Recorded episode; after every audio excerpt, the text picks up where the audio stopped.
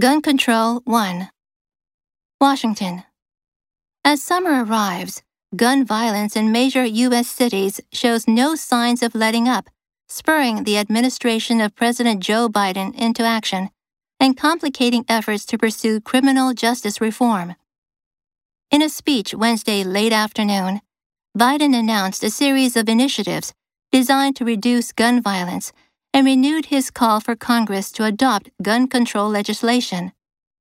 In New York City, there have been 194 homicides so far this year, up from 171 during the same period last year, according to the latest police data. In Los Angeles, the second largest U.S. city, the number stands at 148 homicides, up from 121 last year, while in Chicago, the nation's third largest city, homicides have increased to 307 this year from 296 during the same period last year.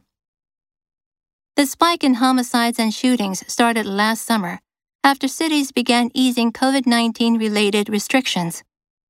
According to a recent survey by the Major Cities Chiefs Association, a professional organization of police executives representing the largest cities in the U.S. and Canada, there were 8,077 homicides in 66 major U.S. cities in 2020, up 33% from 2019, which had 6,087.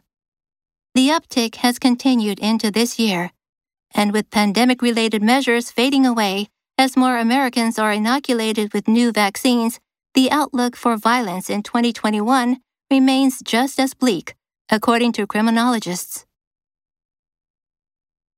Let up. The rain is letting up. Spur spur the sluggish economy. Homicide. The shooting was a case of justifiable homicide. Spike. There was a spike in sales in June. Uptick. There's been an uptick in domestic travel. Inoculate. I've been inoculated against measles. Outlook. He has a bright outlook on life. Bleak.